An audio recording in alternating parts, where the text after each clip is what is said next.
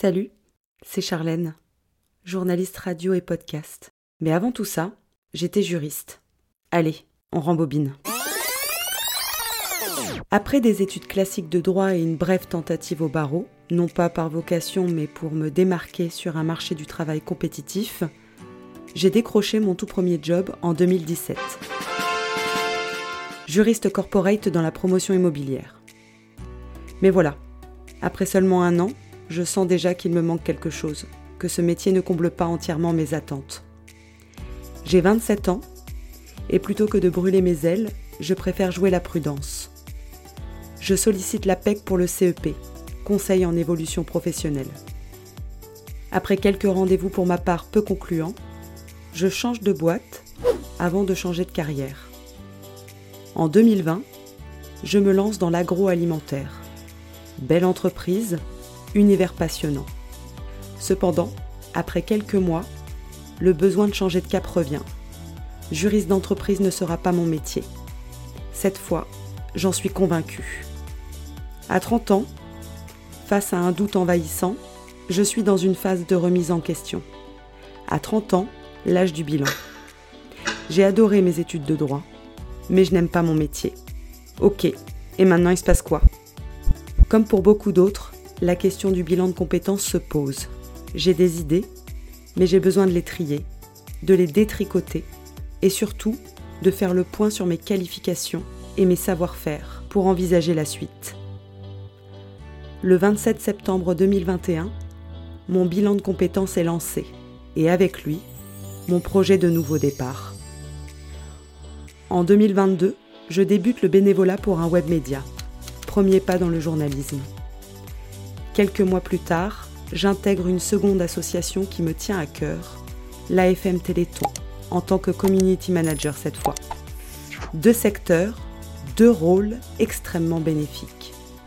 C'est grâce à eux que mon projet de reconversion se concrétise. Et puis la phase décisive arrive. Je quitte mon poste de juriste. Derrière cette phrase simple en apparence, je quitte en réalité une routine, un bureau, des collègues et un certain confort. Avant une reconversion, il y a toujours une première phase de réflexion, un peu latente, en toile de fond de notre vie, et puis il y a un déclic. Le mien est survenu après une opération chirurgicale. Ensuite vient l'interrogation quant à la formation théorique. Si le bénévolat m'a ouvert les portes de la pratique, j'ai ressenti le besoin de reprendre les bases. Sauf qu'à 30 ans, reprendre un cursus entier sur les bancs de la fac n'est pas pour moi.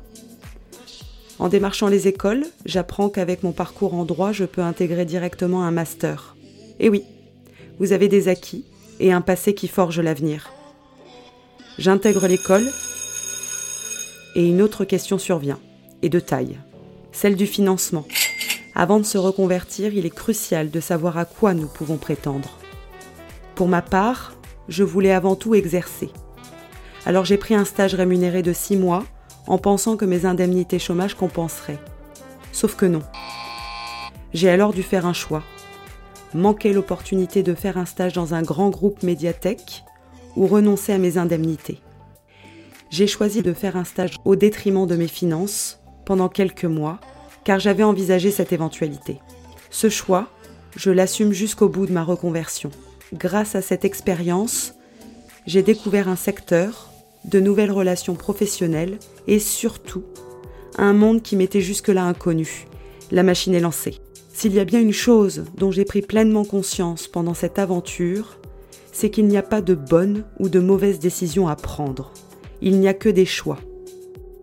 Bilan, finances, études, droit. J'ai réussi à anticiper certaines de ces étapes, mais j'ai aussi appris à mes dépens. Je souhaite donc les partager les mettre quelque part pour qu'elles soient à la disposition de chacun. C'est ainsi que le projet Tout quitter pour a vu le jour. Un podcast pour vous, futurs reconvertis, en pleine réflexion sur votre vie professionnelle. Merci d'avoir écouté ce prologue. Rendez-vous pour le premier épisode, la toute première étape, le 1er février.